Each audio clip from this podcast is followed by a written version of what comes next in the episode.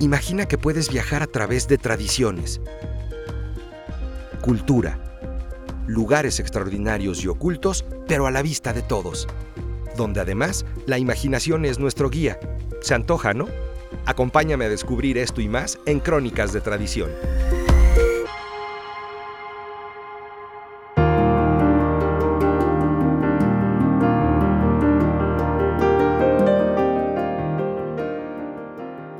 Bienvenidos, es un gusto y un placer saludarlos y más gusto que estén escuchando este tercer episodio de Crónicas de Tradición. En este episodio vamos a viajar a través de una crónica que es un clarísimo ejemplo del valor que van tomando estos relatos, cuentos y leyendas a lo largo del tiempo y cómo van poco a poco transformándose hasta que se convierten en toda una tradición. Que por cierto, abro aquí un pequeño paréntesis y les comento que según el diccionario de la Real Academia de la Lengua Española, ¿eh? ¿qué tal si hice mi tarea el día de hoy? Tradición es la transmisión de noticias, composiciones literarias, doctrinas, leyendas, ritos, costumbres, etc., hecha de generación en generación. Entonces, podemos decir que sin lugar a dudas, las tradiciones son el alimento de la imaginación popular y con el paso del tiempo van formando unas raíces tan profundas justo por ser transmitidas de esta forma de generación en generación. Realmente tenemos que admitir y no podemos negar que siempre ha sido una experiencia muy especial y reconfortante escuchar estos viejos relatos o cuentos que nacían al calor del hogar a lo mejor sentados alrededor de la mesa del comedor o a lo mejor alrededor del sillón favorito de la abuela o del abuelo, eh, o tal vez alrededor de una fogata, y que probablemente se contaban en el transcurso de una tarde lluviosa o tal vez justo antes de la hora de dormir, y que además eran narrados o contados de una forma tan elocuente y sencilla de nuestros bisabuelos a nuestros abuelos, luego de nuestros abuelos a nuestros padres y por último de nuestros padres a nosotros. Y algo muy interesante también alrededor de todas estas leyendas y de todas estas tradiciones es que en esas épocas de nuestros bisabuelos, la tradición se tomaba por verdad, es decir, la tradición no se le cuestionaba bajo ninguna circunstancia y además estas tradiciones poseían poderes asombrosos y maravillosos por medio de los cuales eran capaces de cualquier cosa. Por eso probablemente es que nadie se preocupaba en aquel entonces por comprobar los hechos o por averiguar el secreto de aquellos fantásticos poderes. La mayoría de las personas que escuchaban estos relatos se dejaban llevar y se dejaban envolver y se embriagaban con estos prodigiosos poderes. Y muy pocos, pero realmente muy pocos, eran los que a lo mejor trataban de averiguar el origen o la causa de esos que llamaban milagros. Y así, a través de este tipo de relatos de generación en generación, y que además eran incuestionables, es como nacen a lo largo del tiempo tantas y tan asombrosas tradiciones, y también tantos cuentos populares que existen hoy en día. Y ahora nos encontramos, por ejemplo, con la crónica del día de hoy, que sin duda alguna desde hace muchas generaciones hemos escuchado relatar a nuestras abuelas y a nuestros abuelos la leyenda de la Virgen del Perdón que existe en la Catedral Metropolitana de la Ciudad de México. Y esta leyenda dice que la imagen que contemplamos en el altar que está detrás del coro, nos contaban los abuelos. A ver, Squinkle, ¿cómo que como que nos contaban los abuelos. Abuelo, pero espérame, estoy ocupado, estoy grabando. Ya sé que estás grabando. Estaba yo allá afuera escuchando y no voy a permitir que tú cuentes una leyenda que tú no te sabes, porque siempre te quedas dormido cuando la estoy contando. Entonces nunca te la has aprendido. Abuelo, pero... Nada, niño, escuincle, imberbe, este. Con permiso, déjame, abuelo, pero bueno. Muy bien, abuelo, pásale, siéntate. Sí, a eso vengo, vengo a sentarme. Y yo soy el que les va a contar esta leyenda. Muchas gracias, abuelo. Por favor, cuéntanos esta leyenda. Así es. A ver, déjenme... Ay, ya. Ahora sí. Perdón, pero me agité un poco porque me dio mucho coraje. Eh, este escuincle sonso ¿qué va a andar contando leyendas si las leyendas las contamos los abuelos? Así dice la tradición, ¿no? Y entonces él que las cuente cuando sea abuelo. Por eso yo ahorita voy a contar esta leyenda porque yo soy su abuelo y yo soy el que el que siempre le cuenta esta leyenda y se queda dormido. Eh, entonces seguramente algo se le iba a olvidar. Bueno, ahí les voy.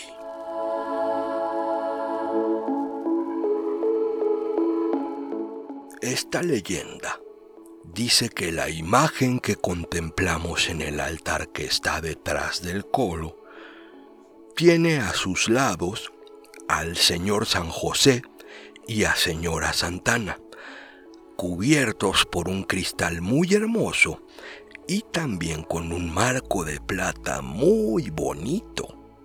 Bueno, pues esta pintura fue pintada en una puerta muy antigua, más antigua que yo, ¿eh? Y esta puerta perteneció a un calabozo de la Inquisición. Sí, ¿qué tal, eh? ¿Quién la pintó y cómo la pintó? Bueno, pues la pintaron hace muchos años, pero muchos años. Tantos que ya casi nadie se acuerda de ella.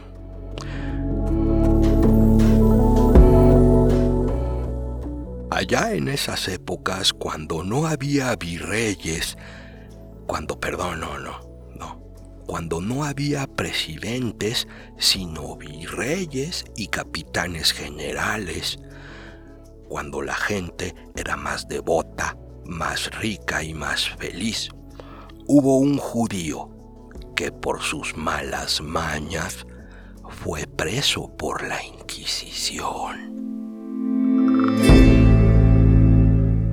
Malo como era, este muchachito tenía una virtud, y a pesar de toda su maldad, y era que sabía pintar. Y fíjense que pintaba muy bonito. Bueno, pues este judío estaba preso en un calabozo y no hablaba con nadie. Únicamente se comunicaba con alguna otra persona a la hora que lo presentaban ante los jueces o cuando el carcelero le llevaba de comer.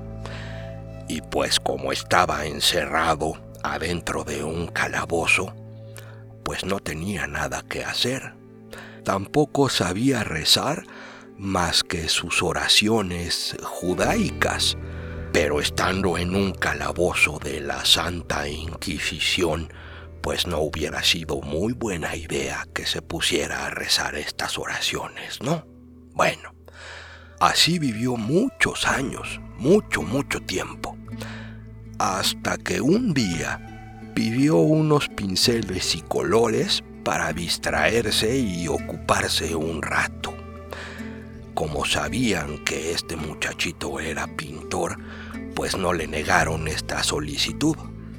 Y entonces, ya que tuvo los pinceles y los colores, empezó a hacer memoria de cuando él era una persona libre y le gustaba visitar algunos templos en Europa. Y así eh, fue como él conoció muchas iglesias y adentro de estas iglesias que conoció, pues pudo ver muchas imágenes de santos y también de vírgenes. Y entonces se acordó especialmente de la imagen de una virgen que a él le había llamado mucho su atención por su belleza, y por la imagen tan cariñosa que esta Virgen reflejaba.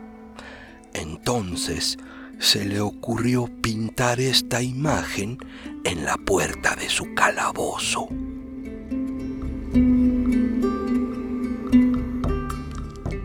Preparó sus colores, tomó el pincel y haciendo uso de su memoria, pintó y pintó hasta que terminó el cuadro. Cierto día, el carcelero entró al calabozo para darle de comer y el judío le mostró su pintura lleno de orgullo, como cuando uno se siente satisfecho por haber hecho algo muy bueno. Aunque el carcelero era rudo también ignorante, quedó admirado al contemplar la pintura. Conmovido, fue y le comunicó a los inquisidores lo que había visto. Y estos bajaron de inmediato al calabozo y cuando vieron la imagen quedaron seducidos ante su belleza y le manifestaron al judío que aquella pintura era un patente milagro, que se arrepintiera de sus culpas y entonces le otorgarían el perdón. El judío se soltó a llorar confesó sus pecados, se retractó de su religión y lo pusieron en libertad. Y en libertad fue un buen cristiano. Desde ese entonces, la pintura se colocó en la catedral y el pueblo la llamó la Virgen del Perdón.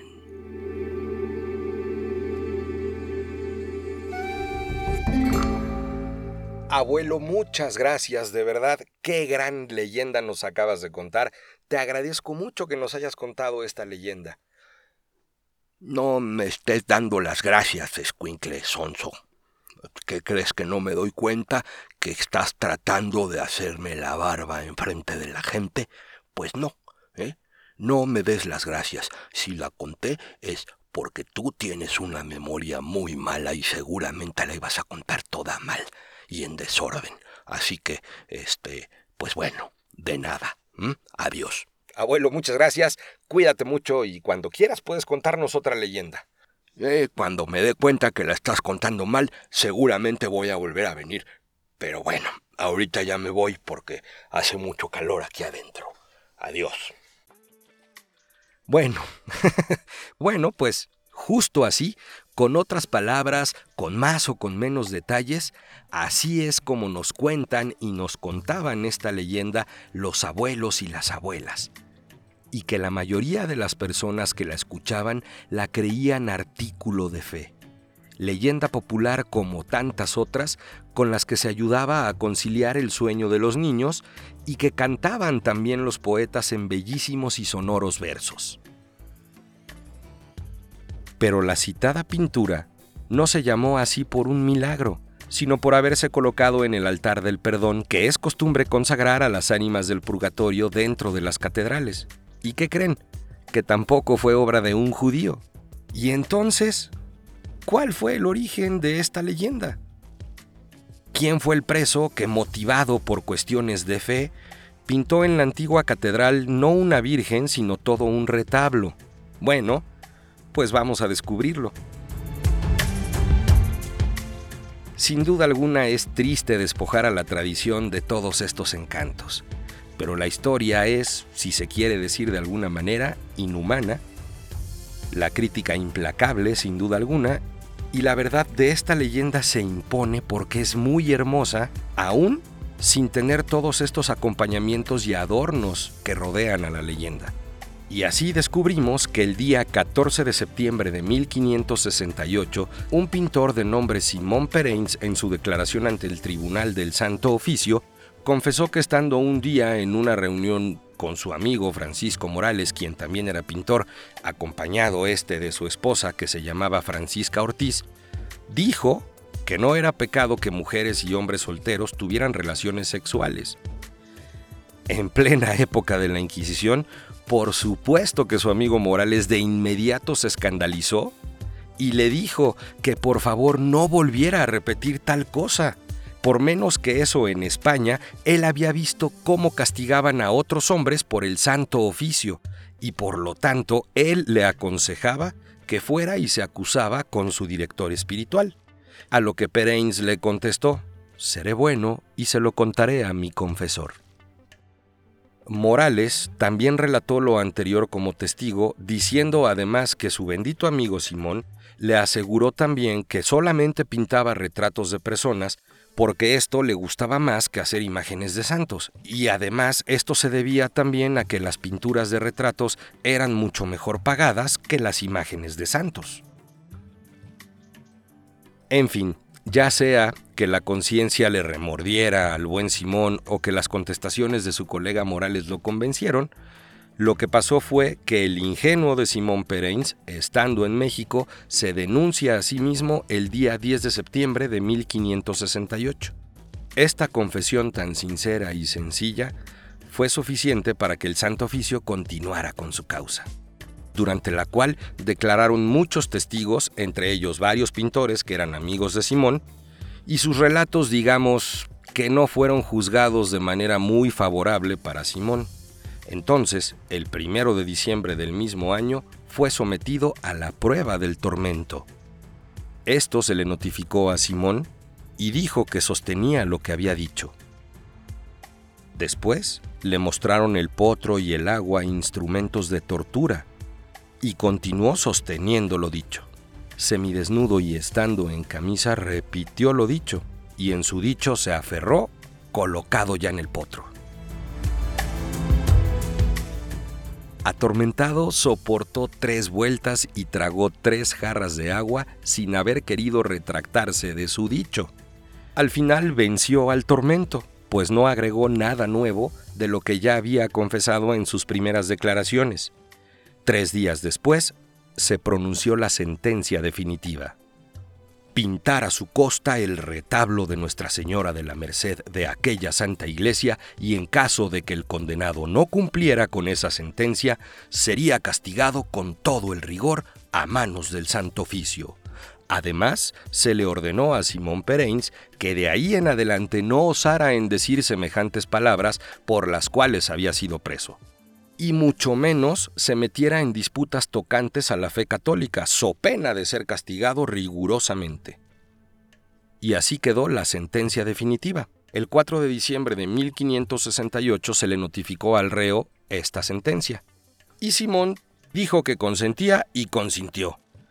Aunque la verdad no sabemos si de buena gana o de mala gana, porque el pobre Simón, al no poder más y con tal de librarse de tantas torturas, a todo contestaba amén con la conformidad del ahorcado.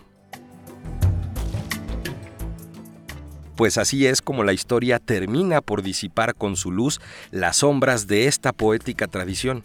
Como podemos ver, el artista de este relato no pintó en una puerta una virgen para que le otorgaran el perdón, sino el retablo de Nuestra Señora de la Merced de la primitiva catedral de la Ciudad de México y no obtuvo su libertad por milagro, sino a costa de dolores ocasionados por torturas y con el esfuerzo de su trabajo y su arte.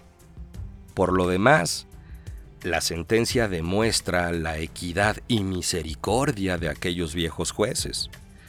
Que Simón no quería hacer imágenes, pues que pinte el retablo de un altar.